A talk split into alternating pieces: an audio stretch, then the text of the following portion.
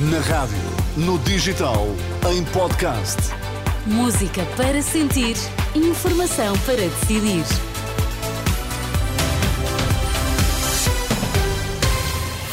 Vai conhecer os títulos em destaque nesta edição das 11. Boa noite. Boa noite. O Benfica está na liderança do campeonato. À condição, venceu em Braga por 1-0. Quatro distritos do norte do país vão estar sob aviso amarelo da meteorologia devido à previsão de tempo frio.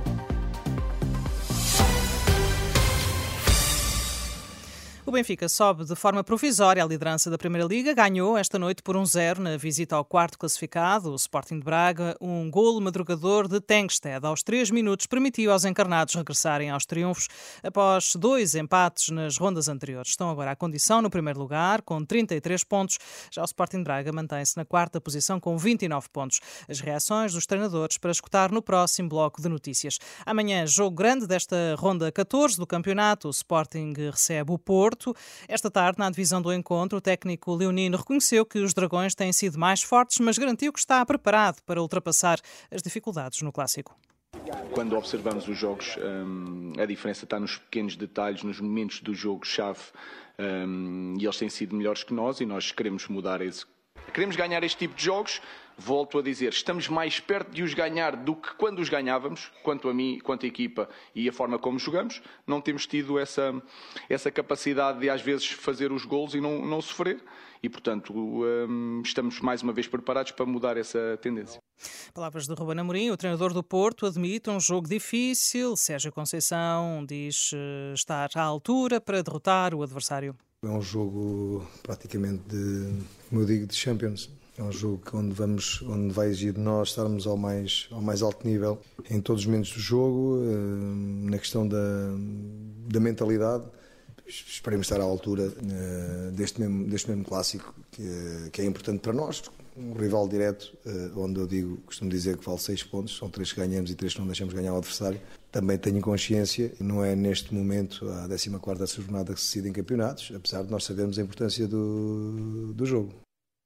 A visão do técnico dos eh, Dragões, Sérgio Conceição, para o jogo de amanhã em Alvalade. O Sporting vai receber o Futebol Clube do Porto, um jogo considerado de alto risco, onde são esperados mais de 45 mil adeptos. Por isso, a PSP irá montar uma operação de segurança, em especial junto ao estádio. O clássico joga-se a partir das 8 e um quarto. Em Alvalade terá relato na Renascença e também acompanhamento ao minuto em rr.pt. António Costa espera uma continuidade com nova energia na liderança de Pedro Nuno Santos. Promete não ser uma sombra a ninguém, garantia deixada hoje, no final da reunião com o novo secretário-geral socialista. Já Pedro Nuno Santos admitiu mudanças no partido, defendendo que tem de haver inovação na forma de organização e intervenção do Partido Socialista. À direita, Luís Montenegro acusou o novo líder do PS de ter um discurso sem ideias perante militantes da Distrital de Aveiro, do PSD. Montenegro reafirmou a proposta de recuperação total do tempo de serviço dos professores ao longo de cinco anos. O Instituto Português do Mar da Atmosfera avisa para tempo frio há previsão de temperaturas mínimas baixas, em especial no interior norte, como explica aqui o meteorologista Alexandro Maraccini. Ah, acontece que as temperaturas mínimas podem descer bastante. A previsão é que em vários locais, sobretudo do interior e sobretudo do norte e centro, eh, as temperaturas mínimas poderão descer de, de, de, por baixo de zero graus eh, e temos previsões de menos 2 em Vila Real e menos 3 em Bragança e terça-feira também será um, dia outra vez muito frio, com menos 4 em Bragança e menos 4 também em Vila Real. As temperaturas negativas eh, serão mais, mais eh, frias no, no, no, interior centro e norte e menos, eh, menos frias no, no interior sul. As previsões do Instituto Português do Mar e da Atmosfera para as noites desta segunda e terça-feira que levam a que seja emitido um aviso amarelo para os distritos de Bragança, Vila Real, Guarda e também Viseu. Ataques israelitas no campo de refugiados de Jabali, no norte de Gaza, fizeram pelo menos 90 mortos. Informação avançada pelo Ministério da Saúde de Gaza, que é controlado pelo Hamas.